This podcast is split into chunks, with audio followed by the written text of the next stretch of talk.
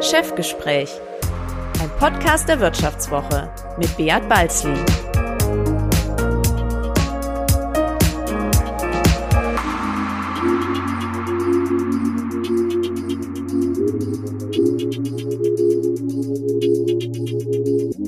Ja, herzlich willkommen zu einer weiteren Folge des Vivo Podcast Das Chefgespräch. Mein Name ist Beat Balzli und ich bin der Chefredakteur der Wirtschaftswoche. Bei mir zu Gast ist heute ein Mann, der in der Corona-Krise das Bodybuilding wieder entdeckt hat, um sich für die größte Rettungsaktion seines Lebens fit zu machen. Bundeswirtschaftsminister Peter Altmaier. Hallo, Herr Altmaier. Hallo, Herr Balzli. Schön, dass Sie bei uns sind. Ich will es natürlich gleich zu Anfang ganz genau wissen. Anfang April haben Sie ja der ganzen Nation gestanden, dass bei Ihnen in der Wohnung lange Zeit zwei Hanteln ungebraucht herumlagen. Und wegen Corona sind viele Abendtermine ausgefallen und Sie hatten plötzlich Zeit für Sport zu Hause. Also muss ich Ihnen jetzt drei total indiskrete Fragen stellen. Erstens, wie schwer sind die Hanteln? Ein Kilo gilt nicht. Zweitens, wie oft schaffen Sie es, die zu stemmen? Bitte ehrlich antworten. Und drittens, sieht man denn schon Erfolge? Also, die Hanteln sind äh, ordentlich. Äh, ich habe zwei Paar Hanteln, die mich schon mein ganzes Berufsleben lang begleiten. Eine immer in meiner privaten Wohnung im Saarland und eine in der privaten Wohnung in äh, Brüssel, in Bonn und jetzt seit 20 äh, Jahren in Berlin. Äh, die sind pro Stück so um die 14, 15 Kilo schwer also schon ganz ordentlich. Und ich habe damals angefangen mit zwei Übungen im Wesentlichen. Das eine ist das Curlen und das andere ist das Stemmen. Beide Übungen, beide Übungen machen mir großen Spaß, aber ich muss gestehen, ich bin die letzten Jahre etwas aus der Übung gekommen und deshalb bei meinen Wiederholungssätzen noch nicht dort, wo ich eigentlich hin möchte. Also man sieht noch nichts, aber bald. Ach doch, man sieht schon, man sieht schon etwas, ja, weil äh, natürlich die äh, Trainingserfolge der letzten 30 Jahre äh, nicht völlig äh, verschwunden sind und die Muskeln sich schnell daran erinnern. Äh, deshalb äh, spürt man das schon, wenn man, äh, wenn man äh, einige Übungssätze gemacht hat. Das ist auch äh, ein gutes Gefühl. Jetzt, wo das Wetter besser wird und man sich ohnehin auf den Sommer freut, ähm, aber ähm, es, es gehört auch zur Wahrheit dazu, dass ich ja ganz gut gefüttert bin und deshalb solche Unterschiede, die man da im Zentimeterbereich erreichen kann, vielleicht nicht sofort auffallen. Gut, wir sind gespannt, wie es mit Ihren Fortschritten äh, weitergeht. Wir wollen uns heute ja noch über andere gewichtige Themen unterhalten, wie etwa die Wirksamkeit Ihrer Bazookas, Mitnahmeeffekte, deutsch-französische Programme, Konjunkturprogramme und Atemschutzmasken made in Germany. Aber bevor wir damit beginnen, habe ich noch eine zweite Frage, die im weitesten Sinne mit Körperkult zu tun hat. Es geht ums Essen und dafür haben Sie ja bekanntlich eine Leidenschaft. Jetzt ist in den letzten Wochen bekannt geworden, dass sich in mehreren Schlachthöfen wegen schlechter Arbeitsbedingungen Hunderte von Arbeitern mit Covid-19 infiziert haben. Was war Ihre erste Reaktion, als Sie das gehört haben? Ja, meine erste Reaktion war, äh, dass äh, es eigentlich schade wäre, wenn äh, nach all den Opfern und Entbehrungen, die Millionen Menschen gebracht haben, durch einzelne sogenannte Hotspots dann am Ende die ähm, Pandemie wieder ausbricht wir haben ja ähm, die Situation, dass die Menschen eben nicht den ganzen Tag äh, im Schlachthof oder äh, im Altenheim oder im Krankenhaus, wo sie arbeiten, bleiben, sondern dass sie abends zu ihrer Familie zurückkehren, dass sie irgendwann auch wieder ihre Freunde und Kollegen außerhalb der Arbeit treffen möchten. Und deshalb müssen wir dafür sorgen, dass nicht nur die bekannt gewordenen Hotspots eingedämmt werden, sondern dass auch eben äh, prophylaktisch äh, Ansteckungsgefahren reduziert werden. Hm, viele Leute sagen ja, das sei jetzt typisch für die Fleischindustrie, der x-te Skandal und Arbeitsminister Hubertus Heil will ja, Zitat, richtig aufräumen und alles Mögliche verbieten. Werden Sie eine Regulierung von Werkverträgen verhindern? Ich ähm, kann Ihnen nur sagen, dass ähm, die Aufgabe einer guten Regierung darin besteht, immer ein Maximum an Marktwirtschaft und Unternehmertum zu ermöglichen äh, und äh, gleichzeitig aber auch Arbeits- und Gesundheitsschutz zu gewährleisten. Äh, das machen wir seit vielen Jahrzehnten und nicht ohne Erfolg. auch in der Schweiz, in Österreich, in unseren Nachbarländern. Ähm, ich habe als Wirtschaftsminister noch nie eine Branche kollektiv an den Pranger gestellt. Das passt nicht zu mir, das werde ich auch künftig nicht tun. Äh, aber äh, dort, wo es schwarze Schafe gibt, dort, wo es Missstände gibt, muss gehandelt werden. Und wie wir handeln, das äh, entscheiden wir innerhalb der Bundesregierung. Der Grünen-Chef Robert Habeck, der will ja noch viel weiter gehen, und Sie haben das Stichwort schon geliefert, der Marktwirtschaft. Er will eigentlich das Gegenteil, er fordert jetzt sogar einen Mindestpreis für Fleisch. Äh, würden Sie da mitgehen mit ihm? Nein, ich bin, äh, ich bin gegen Mindestpreise, weil äh, ich glaube, dass damit das Problem alleine nicht gelöst wird. Das Problem resultiert ja aus äh, dem enormen Wettbewerb äh, der existiert äh, mit Betrieben auch in anderen europäischen Ländern, wo das Lohnniveau zum Teil sehr viel niedriger ist. Und ein Mindestpreis, das würde ja allen zugutekommen äh, und damit an der Situation erst einmal nichts verbessern. Deshalb halte ich das für falsch. Im Übrigen, es gab bei den Grünen auch einmal Diskussionen nach dem Motto, die Menschen sollen weniger Fleisch essen und äh, man muss das Fleisch teurer machen, äh, damit äh, der Fleischkonsum zurückgeht. Auch das habe ich immer äh, für falsch gehalten. Äh, jeder Mensch soll sich frei entscheiden können, wenn es junge Menschen gibt, die heute aus Gesundheitsgründen ausgewogener und ausgeglichener leben, dann ist das eine tolle Sache. Aber da soll der Staat sich gefälligst raushalten. Hm, Sie sind gegen Staatseingriffe. Das ist aber eigentlich in anderen Bereichen äh, nicht so. Da sind Sie nicht so abgeneigt gegen eine stark, stärkere Rolle des Staates. Kritiker haben Ihnen ja in der Vergangenheit schon vorgeworfen, Sie hätten zu, einen zu starken Hang zur Industriepolitik. Sie haben über sich selbst mal gesagt, Sie seien der Marktwirtschaftsminister. Was ist denn aus ihm geworden? Gibt es denn noch? Ja, den gibt es selbstverständlich noch. Und äh, ich glaube, wenn Sie äh, sich äh, anschauen, unsere ähm, äh, Entscheidungen in der Bundesregierung aus den letzten Wochen, ähm, nämlich ähm, äh, gemeinsam Olaf Scholz, der Finanzminister, der Wirtschaftsminister Peter Altmaier, aber auch unterstützt von der gesamten Regierung. Wir haben dafür gesorgt, dass Marktwirtschaft auch in den nächsten Jahren in Deutschland noch möglich ist. Denn äh, Marktwirtschaft ist ja kein äh, toter Paragraphendschungel äh, und keine leere Hülle, sondern Marktwirtschaft existiert nur, wenn es äh, neben Millionen von Konsumenten auch Hunderttausende und Millionen von Unternehmerinnen und Unternehmern gibt. Äh, nur dann kann Angebot und Nachfrage funktionieren. Und wir erleben im Augenblick, dass äh, Hunderttausende, sogar Millionen von selbstständigen, unternehmerisch tätigen Menschen die das mit großem Erfolg gemacht haben bis zum Ausbruch der Corona-Pandemie, plötzlich über Nacht vor dem Nichts stehen. Dass Umsätze weggebrochen sind zu 100 Prozent, zu 80 Prozent, zu 90 Prozent. Ähm, das ist nicht, weil diese Menschen sich am Markt nicht bewährt oder durchgesetzt hätten, sondern das ist, weil der gesamte Markt in ihrem Tätigkeitsfeld weggebrochen ist. Und da stellt sich die Frage, hat der Staat eine Verantwortung, die, das Überleben marktwirtschaftlicher Strukturen zu erleichtern? Äh, oder soll der Staat sich raushalten und am Ende riskieren, dass äh, ganze gewachsene, wettbewerbsfähige Strukturen nicht mehr vorhanden sind? Und da bin ich der Auffassung, dass wir unser System äh, was mit den konkreten Menschen, den Unternehmerpersönlichkeiten, den Arbeitnehmern, den Facharbeitern, den hoch und weniger qualifizierten entstanden ist, dass dieses System, das sich auch bewährt hat gegenüber Konkurrenz aus Billiglohnländern weltweit, das in der Globalisierung dazu geführt hat, dass es Deutschland so gut geht wie nie zuvor, dass wir dieses System bewahren sollten und dem dient unsere Arbeit. Aber dass es, dass der Stark jetzt zu stark ist. Äh, die Befürchtung gibt es ja und die ist unbegründet? Die ist äh, unbegründet. Wir haben äh, in den letzten Wochen mit unseren Hilfsprogrammen ähm, ungefähr 40 ähm, Milliarden Euro an Bürgschaften, Garantien und Direktzuschüssen zur Verfügung gestellt. Aber wir haben uns nirgendwo in die Unternehmenspolitik der betroffenen Unternehmen eingemischt. Wir haben diese Unternehmen nicht verstaatlicht.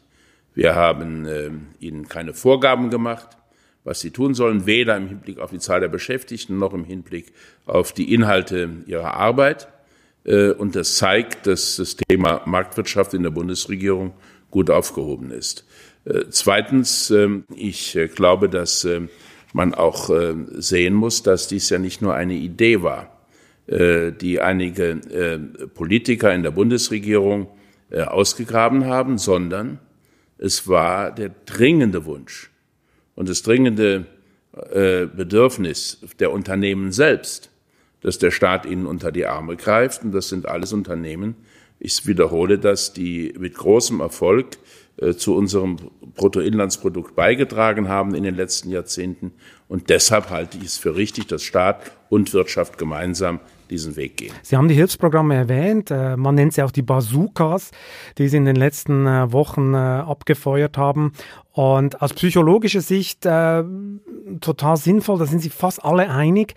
Aber eine Frage habe ich schon, haben Sie die Mitnahmeeffekte nicht unterschätzt? Es gibt ja jetzt manche Unternehmen, das merkt man, die nach über zehn Jahren Hochkonjunktur eigentlich mit vollen Kassen in die Corona-Krise gegangen sind und trotzdem Hilfen kassieren. Meist legal, aber ist es auch legitim? Äh, nein, das ist äh, natürlich nicht legitim, aber äh, wir standen vor der Herausforderung, ähm, zu Beginn des Shutdown, der ja staatlicherseits angeordnet war, zu verhindern, dass innerhalb von wenigen Wochen Hunderttausende und Millionen von Unternehmen zusammenbrechen und insolvent werden. Deshalb haben wir ein umfangreiches Hilfsangebot gemacht.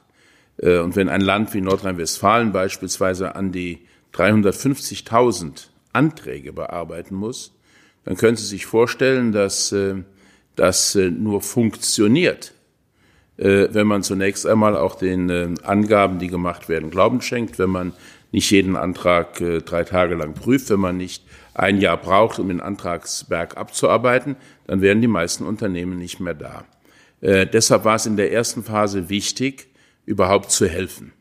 Und dass äh, dabei dann auch einige schwarze Schafe sichtbar werden.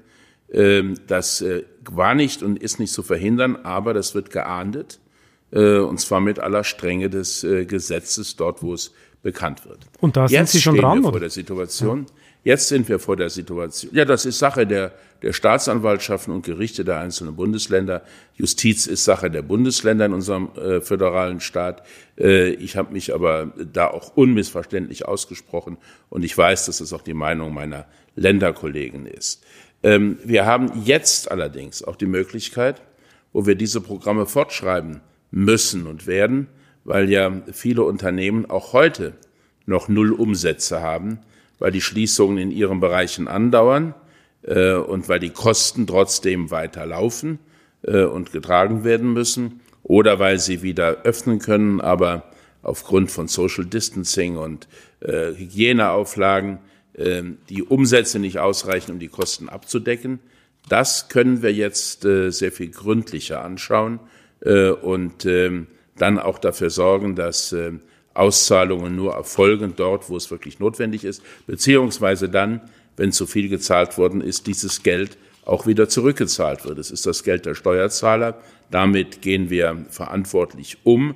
Äh, und deshalb ähm, bin ich überzeugt, dass wir am Ende, wenn der Schlussstrich gezogen und die Schlussrechnung gemacht wird, äh, auch sehr gut darstellen können, dass äh, diese Gelder zum aller, allergrößten Teil dort angekommen sind, wo sie gebraucht wurden. Das glaubt Ihnen ja nicht jeder. Wie Sie es richtig äh, äh, erwähnt haben, gehen die Programme teilweise weiter. Und manche behauptet jetzt, ja, da wird der Staat zum Selbstbedienungsladen umgebaut. Jede Lobby äh, kommt inzwischen an und verlangt Unterstützung. Und die Politik scheint gerne zu geben, weil die Schuldenbremse ist ja längst vergessen, der Stabilitätspakt auf unbestimmte Zeit ausgesetzt. Die Zinsen sind bei Null und die nächste Bundestagswahl ist ja nicht mehr weit weg. Täuscht jetzt der Eindruck oder wird die Corona-Rettung auch langsam ein bisschen zum Wählerstimmenkauf? Nein, aber ähm, was wir feststellen ist, dass ähm, der Prozess, der langsame und schleichende Prozess der Entfremdung zwischen Wählern und Gewählten, den wir über 20, ähm, 25 Jahre beobachtet haben, ähm, dass der erst einmal zum Stillstand gekommen ist und dass das Vertrauen in die staatlichen Institutionen gewachsen ist, und zwar bei Unternehmern und Beschäftigten gleichermaßen. Wir haben die üblichen ideologischen Konflikte vermieden. Wir haben konkret gehandelt äh, und ähm, sehr viele Bürgerinnen und Bürger fühlen sich gut aufgehoben, auch äh, wenn sie wissen, dass wir ihnen nicht alle Einbußen ersparen können und dass wir nicht alle Ausfälle ersetzen können. Wir können keine äh, versäumten Gewinne äh, abdecken. Wir können auch keine ausgefallenen Umsätze abdecken. Das, was wir tun, ist zum einen Ersatz von laufenden Kosten und zum anderen Garantien und Kredite, äh, die man braucht, um äh, eine Geschäftsperspektive zu erhalten. Ähm, die Politik kann in der Tat nicht allen Wünschen gerecht werden. Das wird, ähm, es wirkt aber ein bisschen so manchmal. spürbarer werden. Das wird spürbarer werden, je länger dieser Prozess dauert. Ja, wir haben, ähm, wir haben in den letzten Wochen auch schon viele äh, Wünsche äh, ablehnen müssen, weil es einfach äh, zu einer freien Wirtschaftsordnung nicht passt und weil es äh, keine Rechtfertigung dafür gibt. Aber noch einmal, ähm, wir haben eine Verantwortung dafür, dass die Volkswirtschaft in unserem Land nach dem Ende dieser Pandemie genauso wettbewerbsfähig ist gegenüber ihren Konkurrenten aus Asien oder anderen Regionen der Welt, wie das vorher der Fall war, vielleicht sogar noch ein bisschen mehr. Das ist die Herausforderung, denn davon hängt unser Wohlstand für die Zukunft ab. Das europäische Ausland behauptet ja, die Deutschen wären jetzt viel zu stark, weil das Rettungsprogramm viel größer ist als bei den europäischen Partnern und Deutschland würde einen unfairen Vorteil sich jetzt äh, erwirtschaften durch diese Staatshilfe. Wie stehen Sie dazu? Ja gut, dieses äh, Problem haben wir natürlich äh, auch äh, in Deutschland selbst. Ähm, es gibt ja nicht nur die Programme des Bundes, es gibt Programme der Länder und die fallen in Bayern und Baden-Württemberg halt eben auch etwas größer und umfangreicher aus als in vielen kleineren und ärmeren Ländern. Das gehört zum Föderalismus mit dazu. Auch in Europa wollen wir keine Harmonisierung und Gleichmacherei, was die Lebensbedingungen angeht, aber wir wollen, dass in Europa Solidarität gelebt wird. Das ist im Interesse Deutschlands übrigens ähm, ganz besonders wichtig, denn äh, der allergrößte Teil unseres Exportes geht in europäische Nachbarstaaten. Ähm, wir sind auch deshalb als Land so erfolgreich, weil es den europäischen Binnenmarkt gibt. Und äh, im europäischen Binnenmarkt funktioniert der Austausch von Gütern und Dienstleistungen nur, wenn er in zwei Richtungen geht. Das heißt, ähm, wenn äh, unsere Nachbarländern, wenn die Menschen in den Nachbarländern deutsche Autos kaufen sollen, dann müssen sie auch irgendwo die Chance haben, das Geld zu verdienen, das man braucht, um diese Autos zu kaufen und zu bezahlen. Und deshalb haben wir ein Interesse daran, dass die europäische Wirtschaft insgesamt aus dieser Talsohle wieder herauskommt. Äh, darüber reden wir mit unseren äh, Partnern in den nächsten äh, Wochen. Äh, und ich hoffe sehr, dass wir eine schnelle Lösung erreichen, etwa auf der Grundlage des gemeinsamen deutsch-französischen Vorschlages von gestern. Also sprich, dass da noch was on top kommt, oder wie? Zusätzlich? Ja, wir haben, äh, wir haben äh, ja äh, uns bereits darauf verständigt, dass wir einen Recovery Fund mhm. machen werden, also einen Erholungs- und Wiederaufstiegsfonds. Ähm, was noch unklar war und ist, ist die Frage, wie viel Geld in diesem Topf sein wird, äh, wie das Geld ausgegeben wird. Äh, für mich als Wirtschaftsminister und als Anhänger der Marktwirtschaft ist eines deutlich, äh, diese Gelder dürfen ähm, nur dazu verwendet werden, ähm, EU-Programme zum Wiederaufstieg ähm, aus der Krise zu finanzieren, Innovation, äh, auch Unternehmenserhalt in Ländern, die keine so ambitionierten Rettungsprogramme auflegen konnten, wie das Deutschland getan hat. Ähm, es muss äh, eingesetzt werden, um äh, Produktionsprozesse zu modernisieren, um äh, zu automatisieren, um Schritt zu halten mit den Konkurrenten in Asien und Amerika. Es sollte nicht eingesetzt werden oder darf nicht eingesetzt werden zu konsumtiven Zwecken oder zur Haushaltsfinanzierung. Da haben wir zum Glück zwischen Frankreich und Deutschland einen Konsens. Und das werden wir in den nächsten Wochen auch auf europäischer Ebene versuchen, äh, in diesen Programmen grundsätzlich zu verankern. Und da gibt es ein paar Gegner, oder, für, diese, äh, für dieses Programm. Eine Österreich, Schweden, die Niederländer, äh, die finden die Idee überhaupt nicht gut. Sie finden vor allem die Idee nicht gut, dass einfach Zuschüsse gezahlt werden sollen, anstatt Kredite zu vergeben. Wie wollen Sie denn diesen Widerstand brechen, in Anführungszeichen, in Europa? Naja, wir haben ähm, aus einigen Ländern Stimmen, die sagen, ähm, diese Kredite sollte man gar nicht machen und es ist zu großzügig. Wir haben aber auch aus anderen Ländern, die schwer durch die Corona-Pandemie getroffen sind, äh, die Reaktion, dass sie sagen, das reicht alles nicht aus, das muss viel mehr sein, das muss äh, unkonditioniert äh, gegeben werden an die Länder, dieses Geld und nicht für einzelne Projekte. Und wenn man dann von der einen wie von der anderen Seite diesen Gegenwind auch spürt, dann kann man, glaube ich, so ganz schlecht nicht liegen. Ähm, es ist unmöglich, es allen recht zu machen. Aber ich halte es für wichtig, dass Frankreich und Deutschland vorangehen, dass sie einen Vorschlag machen. Alle anderen werden sich jetzt zu diesem Vorschlag äußern und Sie können ihn weiterentwickeln, Sie können ihn modifizieren, Sie können ihn abändern. Am Ende muss sich aber die Europäische Union äh, einmütig auf dieses äh, Vorgehen oder auf ein Vorgehen einigen. Äh, und die Vergangenheit hat gezeigt, immer dann, äh, wenn Frankreich und Deutschland vorangegangen sind, äh, gab es viel Kritik, aber es ist dann auch gelungen, am Ende einen Kompromiss auf europäischer Ebene zu erzielen. Sie haben es vorher erwähnt, die Ausstattung dieses Fonds ist noch nicht so ganz klar. Es ist ja von 500 Milliarden die Rede. Frau von der Leyen hat vor äh, ein paar Tagen mal gesagt, eine Billion.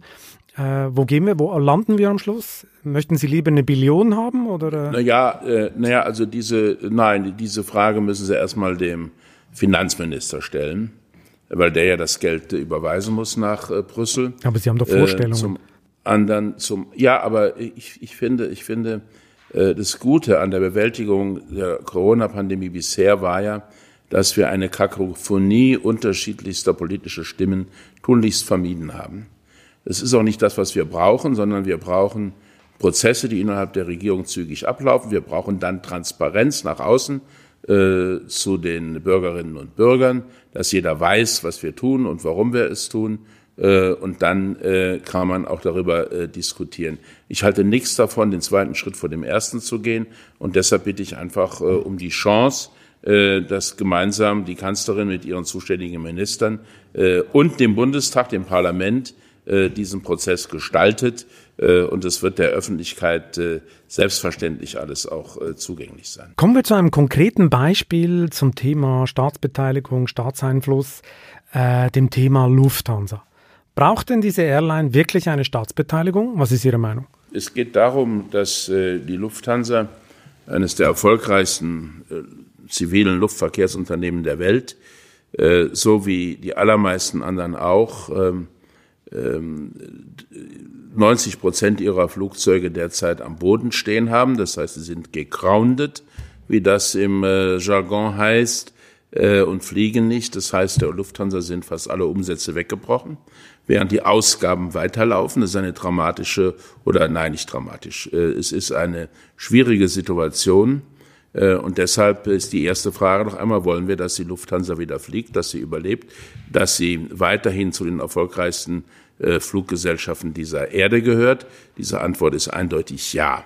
Ich habe vor einiger Zeit gesagt, die Lufthansa gehört zum Tafelsilber der Bundesrepublik Deutschland. Äh, und das seit vielen Jahren und Jahrzehnten. Und zu dieser Aussage stehe ich uneingeschränkt. Zweite Frage ist, was braucht die Lufthansa? Die Lufthansa braucht sowohl Fremdkapital, das wird gegeben in Form von Krediten und Garantien und dabei gibt es keine Staatsbeteiligung und keinen Staatseinfluss. Und die Lufthansa braucht aber auch Eigenkapital in beträchtlicher Größenordnung es dauert ja so lange oder es ist offenbar so zäh, weil es natürlich darum geht, wie viel Mitsprache dem Staat zugestanden wird. Da hat ja, die hat ja die Lufthansa schlechte Erfahrungen gemacht in den 80ern, als noch die Staatssekretärin in den Cockpits der Kranich Airlines saßen. Haben Sie Verständnis dafür, dass die die Mitsprache möglichst raushalten wollen? Naja, ich habe ähm, immer Verständnis dafür, dass man sich als Staat nicht in unternehmerische Entscheidungen hineinziehen lässt. Ähm, der Staat ist kein guter Unternehmer. Äh, und deshalb äh, ist mir ganz wichtig, dass wir eben keine Staatssekretäre oder Regierungsdirektoren in die Cockpits schicken, sondern dass wir diese unternehmerischen Entscheidungen der Lufthansa weiterhin äh, überlassen. Es wird keinen Grund geben, sich über äh, zu viel Staatsnähe und zu viel Staatseingriffe zu beschweren. Oft kommt ja jetzt das Argument auf, gierige Investoren aus dem Ausland könnten deutsche Wirtschaftsperlen günstig aufkaufen. Ne? Also darum wollen sie auch das Außenwirtschaftsgesetz weiter verschärfen. Aber ich frage mich, wie real ist die Gefahr eigentlich wirklich? Haben Sie konkrete Anhaltspunkte dafür? Ja, wir haben ja das Außenwirtschaftsrecht gemacht vor vielen Jahrzehnten. Übrigens auch in der Zeit schon von Ludwig Erhard und seinen Nachfolgern ähm, weil wir vermeiden wollen, dass besonders sensible Schlüsseltechnologien einfach äh, übernommen werden und dann anderswohin verlagert werden und die Arbeitsplätze sind hier verloren äh, und Sicherheitsrisiken entstehen. Wir können heute schon Übernahmen untersagen, wenn sie gegen die nationale Sicherheitsinteressen verstoßen. Das geschieht ganz selten in weniger als einem Promille der Fälle. Aber es ist gut, dass es die Möglichkeit gibt und sie wurde auch bereits in der Vergangenheit mehrfach angewendet.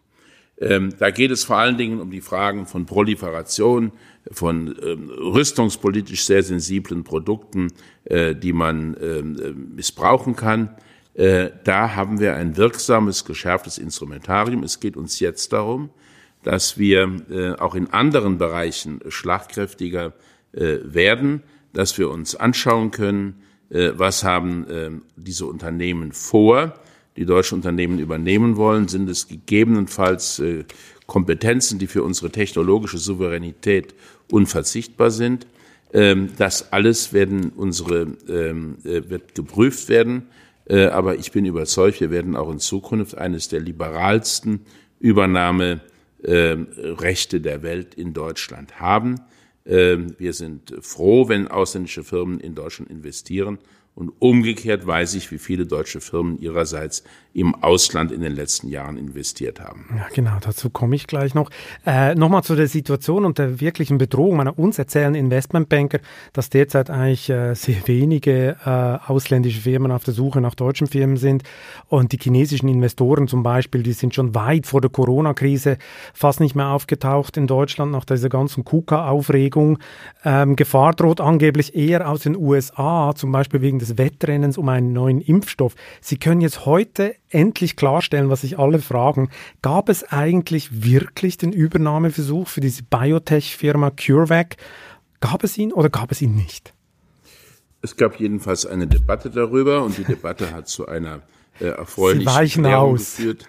Äh, ja, weil ich, äh, weil ich es nicht für meine äh, Aufgabe halte, ähm, äh, interne Vorgänge ähm, aus äh, Unternehmen äh, in der Öffentlichkeit breit zu treten. Es geht ja auch um äh, wichtige Geschäftsinteressen der betroffenen Unternehmen. Äh, und deshalb, und deshalb ähm, ist es so, dass man vernünftigerweise das liest, was dieses Unternehmen selbst öffentlich gesagt hat. Und ähm, wir als Staat uns jedenfalls mit der Feststellung begnügen, dass wir sagen, so wichtige Unternehmen wie dieses äh, konkret betroffene Unternehmen, die sollen in Deutschland bleiben und dafür schaffen wir gerade die Voraussetzungen. Sie haben es ja vorher schon erwähnt, die deutschen Unternehmen haben ja auch Interesse an Übernahmen. Und wenn man hierzulande zu restriktiv ist, dann gibt es natürlich auch im Ausland Widerstand gegen deutsche Firmen. Die Freiheit grenzüberschreitender Investitionen ist ja für ein Exportland wie Deutschland essentiell, oder? Also ich glaube nicht, dass ja, dem aber da kann ich Sie aber beruhigen. Äh, wir haben eigentlich, äh, und das ist unbestritten, das liberalste Übernahmerecht in der Welt. Es ist leicht, ein Unternehmen in Deutschland als in der Schweiz oder in Österreich zu kaufen. Äh, und ähm, das wird sich auch in Zukunft nicht ändern. Im Übrigen haben wir ja in der Vergangenheit das Problem gehabt, dass es Länder gibt, die nicht in gleicher Weise liberal waren, wie das in Deutschland der Fall war. Denken Sie an unsere Handelspartner in China äh, dort war es so, dass äh, die Übernahme nur möglich war im Rahmen von Joint Ventures. Äh, das heißt, man konnte nicht ein chinesisches Unternehmen zu 100 Prozent übernehmen oder kaufen.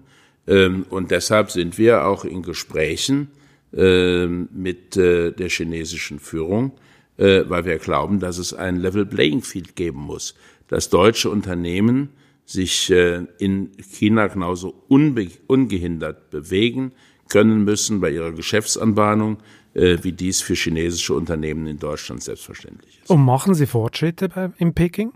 Ja, wir haben ja im Augenblick äh, erlebt, dass die politischen ähm, Prozesse durch die äh, Corona-Pandemie sehr stark verlangsamt waren.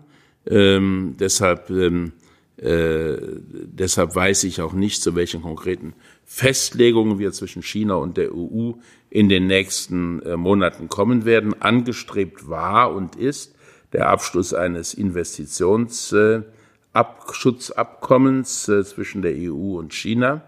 Äh, das wäre ein wichtiger vertrauensbildender Schritt äh, und auch ein Schritt, der für Gleichberechtigung notwendig ist. Ich kann es Ihnen aber zum jetzigen Zeitpunkt nicht sagen, ob wir das schaffen, weil äh, bei aller Bewunderung für Video- und Telefonkonferenzen, die ich uneingeschränkt teile, gibt es doch auch wichtige und komplizierte Gespräche, wo das persönliche Begegnen, das persönliche Miteinander äh, dann äh, für die Verhandlungen essentiell ist.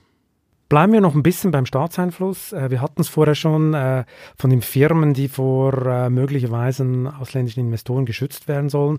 Aber in vielen Fällen geht es jetzt auch einfach schlicht darum, den Untergang von Firmen zu verhindern. Wir hatten es schon von der Lufthansa. Aber jetzt besteht ja auch die Gefahr, dass der Staat sich bei Geschäftsmodellen engagiert, die eigentlich schon vor der Krise nicht mehr wettbewerbsfähig waren, oder?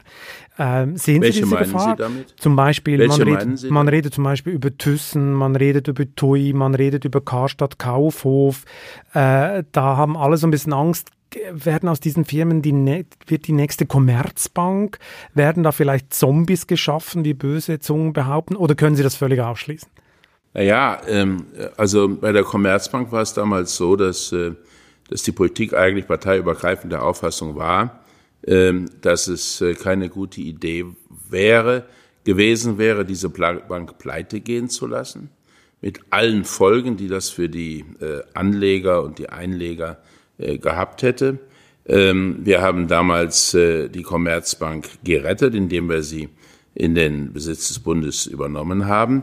Ähm, und alle die, die das kritisieren, da frage ich ganz einfach, wo waren sie denn?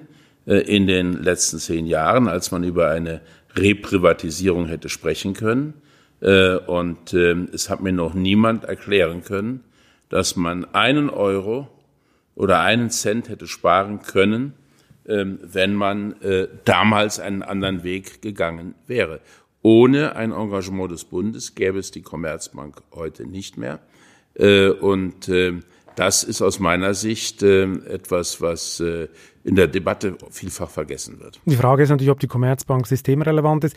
Wenn man sie heute ansieht, dann ist es eher so ein Trauerspiel, oder? Also alle halbe Jahre ein neues Sparprogramm, die Renditen sind sehr tief, man hat keine guten Zukunftsaussichten. Aber wenn wir jetzt die aktuelle Krise angucken, TUI zum Beispiel, Thyssen, Karstadt Kaufhof, muss man die retten oder nicht?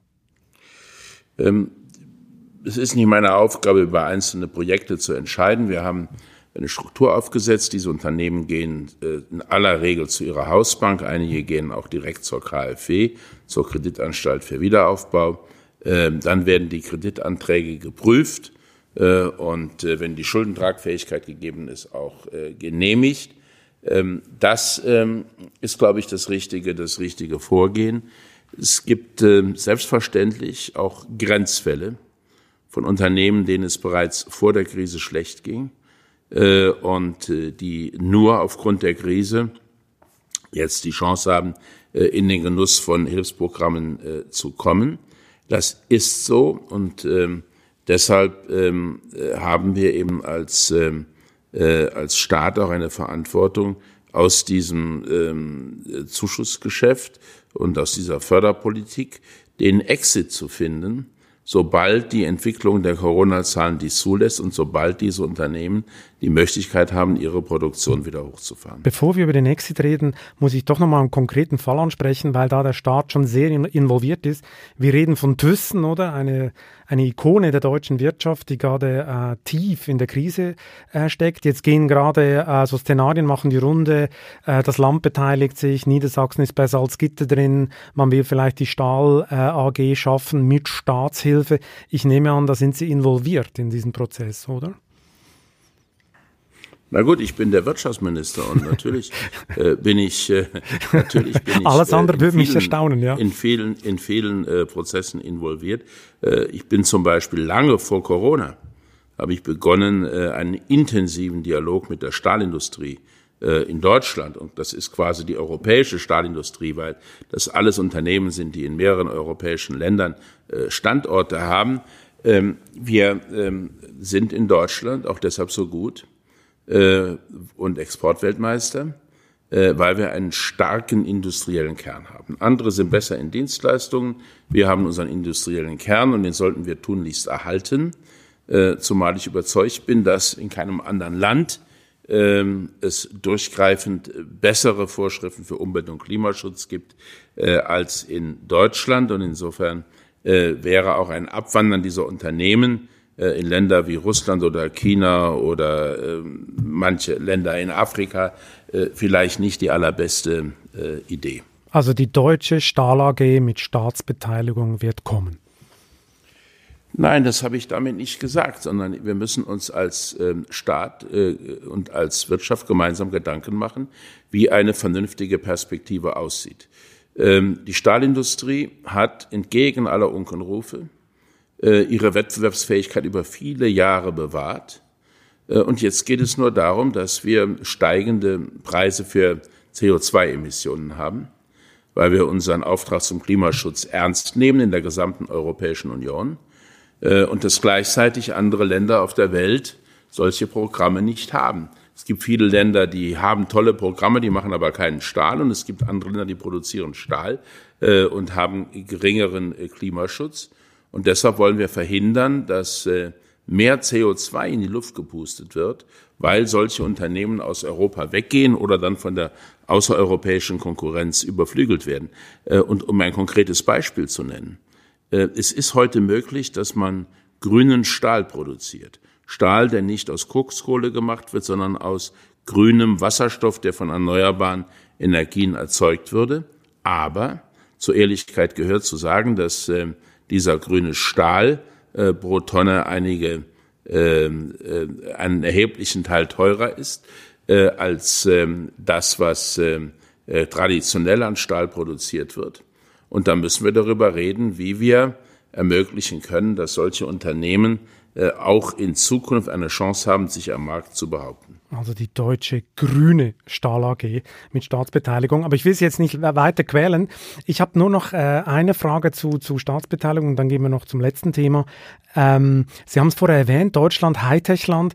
Da erstaunt es mich total, dass ausgerechnet Ihr Ministerium die Produktion von, ich sag mal, simplen Atemschutzmasken fördert. Da würde es doch einfach reichen, die Krisenvorsorge clever über eine schlaue Bevorratung äh, zu organisieren für die nächste Krise. Warum braucht es eine deutsche Produktion, die von Ihnen gefördert wird? Da stimme ich Ihnen, da stimme ich Ihnen zunächst einmal äh, voll und ganz zu, äh, dass wir Bevorratung brauchen für künftige Krisen und Pandemien.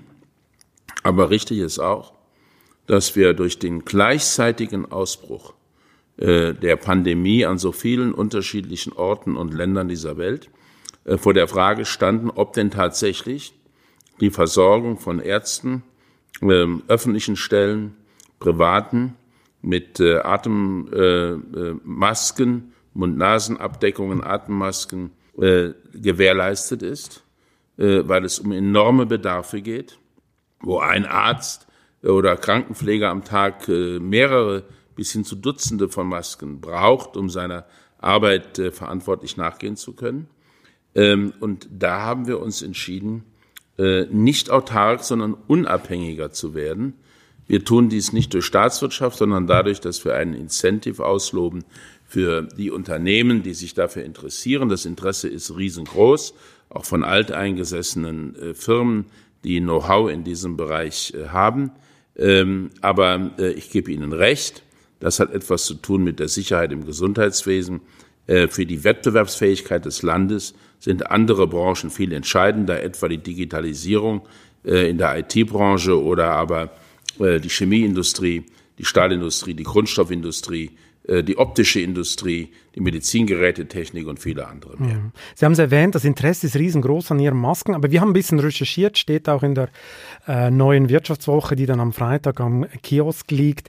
Äh, am Anfang war das Interesse groß, sind, sind, aber viele, viele Partner sind ihnen abgesprungen, weil sie kriegen kein Vlies, sie kriegen keine Maschinen, sie merken, dass sie das gar nicht so richtig wuppen können, so eine Produktion. Also ich glaube, Ihr Plan scheint gerade zu scheitern ein bisschen, oder? Na, das glaube ich nicht. Wir haben äh, Unternehmen in Deutschland, die diese Maschinen herstellen, mit denen man Vlies produziert. Wir haben ähm, wir haben ähm, dann allerdings die Situation, dass oftmals diese Maschinen, aber auch äh, das Vlies, das in Deutschland heute hergestellt wird, nach China import, exportiert wurden, damit dort dann Masken genäht wurden. Und ähm, auch wenn man sehr aus Überzeugung für eine globale Marktwirtschaft eintritt, dann ist es, glaube ich, doch richtig, äh, dass man versucht, Lieferketten zu diversifizieren.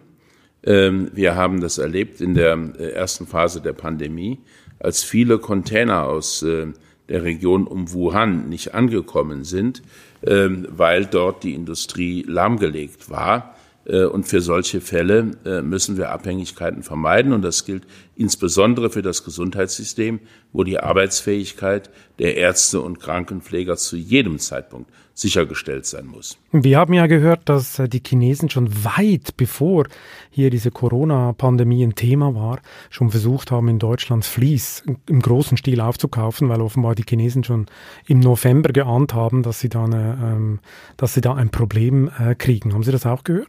Das habe ich in dieser konkreten Form nicht gehört. Ich weiß allerdings äh, aus meiner Tätigkeit, äh, dass wir äh, auf dem Höhepunkt der Krise, dass es weltweit eine enorme Nachfrage nach Schutzausrüstung, nach Masken gegeben hat, dass es zum Teil abenteuerlich war, wie Masken auf dem Transport verschwunden sind oder sich in Luft aufgelöst haben scheinbar, dass Lieferungen nicht angekommen sind, dass Qualitätsstandards nicht eingehalten wurden. All das hat es gegeben, ja. Das sind Erscheinungen, die häufiger in solchen Krisen zu beobachten sind. Und deshalb ist es richtig, dass wir uns unabhängiger machen und dass wir dafür sorgen, dass die Unternehmen, die das tun wollen, auch hierzulande produzieren können. Schauen wir noch ein bisschen in die nächsten Wochen rein äh, zum Abschluss. Ähm, alle diskutieren jetzt über Notwendigkeit, Ausgestaltung eines Konjunkturpaketes. Wie sehen Sie das? Wann kommt es und was muss da drin sein? Wir werden Anfang Juni spätestens dieses Konjunkturpaket vorlegen. Ähm, es wird ähm, äh, vor allen Dingen investive Anreize setzen. Es wird dafür sorgen, dass es Erleichterungen gibt, äh, wenn man investiert, dass äh, es neue Zuversicht und neue Hoffnung gibt, dass die Wirtschaft modernisiert werden kann, dass wir, dass die Aufgabe Klimaschutz stemmen, ohne dass die Wirtschaft dadurch so stark belastet wird. Ähm, das wird im Augenblick ähm, in der Bundesregierung erarbeitet, natürlich auch mit den Bundesländern. Es gibt sehr viele äh, gute ähm, äh, Ideen. Aus meiner Sicht äh, ist entscheidend, dass wir den Unternehmen ermöglichen, möglichst schnell wieder zu investieren, dass es keinen Fadenriss gibt. Zweitens ist auch entscheidend, dass die derzeit ja doch auch ziemlich getroffene ähm, Mechanik von Angebot und Nachfrage wieder äh, ins Gleichgewicht kommt. Äh, und drittens sollten wir alles, was wir tun, auch nutzen, äh, um äh, im Bereich von Umwelt, Klimaschutz, aber auch vor allen Dingen im Bereich der Innovation äh, das nachzuholen, was in den letzten Jahren vielleicht versäumt wurde. Werden Sie die Fehler von 2009 wiederholen und der Autoindustrie eine Kaufprämie genehmigen? Na, aus Ihrer Frage ähm, äh, wird ja sozusagen äh, intendiert, dass es damals ein Fehler war. Das sieht die Automobilindustrie völlig anders, das sehen die Gewerkschaften anders, das sieht äh, der Maschinenbau und die Zulieferer sehen das anders. Ähm, das ist eine Debatte, die im Augenblick stattfindet. Aber die wie sehen Sie das, Herr Obmeier? Wie sehen Sie das? Ich meine, es gab ja, es ja, gab ja vorgezogene Käufe. Wir sind in der Bundesregierung dabei, äh, diese Frage zu diskutieren. Die deutsche Automobilindustrie, die äh, unbestritten die leistungsfähigste in der Welt ist, hat zwei große Herausforderungen zu bewältigen. International sind viele Märkte eingebrochen, äh, weil aufgrund der Krise weniger Autos gekauft werden. Und gleichzeitig ist der deutsche Markt sehr stark durch den Shutdown ähm, in Mitleidenschaft gezogen und es gibt bei vielen Kunden derzeit eine Kaufzurückhaltung. Äh, die aus der Unsicherheit resultiert, wie es mit der Corona-Situation weitergeht. Wir haben den Unternehmen geholfen, indem wir großzügige Kurzarbeiterregelungen eingeführt haben. Und wir diskutieren jetzt innerhalb der Bundesregierung mit den Gewerkschaften, äh, mit der Automobilindustrie darüber, ob solche Prämien Sinn machen. Das wird, äh, wie das in einer Demokratie üblich ist, unterschiedlich gesehen. Die Bundeskanzlerin hat mein Ministerium und mich beauftragt, äh, eine solche Arbeitsgruppe zu leiten. Ähm, wir werden uns in der nächsten Woche äh, erneut zusammenschalten und versuchen äh, zu klären, ob es gemeinsame ähm, Vorstellungen gibt, wie man mit diesem Problem umgehen kann. Ähm, das äh, ist aber keine Entscheidung, die der Wirtschaftsminister persönlich trifft, sondern das wird entschieden von der Bundesregierung und vom Parlament soweit dafür haushalterisch äh, Vorsorge getroffen werden muss. Ich spüre aber eine gewisse Sympathie bei Ihnen, obwohl ja damals die Leute einfach früher Autos gekauft haben. Ein Jahr später kam dann der große Dip in den Absätzen und zudem hat man äh, vor allem ausländische Kleinwagen gekauft. Also ob das so ein Erfolg war, weiß ich nicht. Aber was mich fragen... Äh, ja, also wir werden, Herr Balzer, wenn ich das nochmal sagen darf, wir werden auf gar keinen Fall äh, dieses ähm, äh, Instrument einfach eins zu eins wiederholen und umsetzen. Äh, inzwischen sind über zehn Jahre vergangen. Es ist eine andere Zeit. Äh, wir haben ähm, uns auch auf Klima- und Umweltschutz festgelegt ähm, in der Zwischenzeit und ähm, wir haben ein Interesse daran und das ist der entscheidende Punkt, äh, dass die Automobilindustrie in Europa und in Deutschland überlebt, weil sie eine Schlüsselindustrie für unsere Länder ist. Und deshalb wäre es, glaube ich, falsch, von vornherein zu sagen, wenn etwas von der gesamten Automobilindustrie für richtig gehalten wird und für notwendig gehalten wird, auch von den Beschäftigten dort für notwendig gehalten wird, dann erklären wir das ähm, als, äh, äh, als, als unsinnig, weil wir glauben, dass wir Politiker klüger sind als diejenigen, die in der Praxis mit diesen äh, Fragen beschäftigt sind. Äh, deshalb haben wir den Dialog aufgesetzt. Äh, und wenn Sie noch einmal sich beziehen auf 2829, das ist sehr einfach. Ähm, damals hatten wir den bis dato größten Wirtschaftseinbruch, aber wir hatten in weniger als zwei Jahren diesen Einbruch auch wettgemacht und danach sind zehn Jahre ununterbrochenen Aufschwung gefolgt in Deutschland mit äh, sehr beachtlichen Wachstumsraten, die viele gar nicht mehr für möglich gehalten hätten.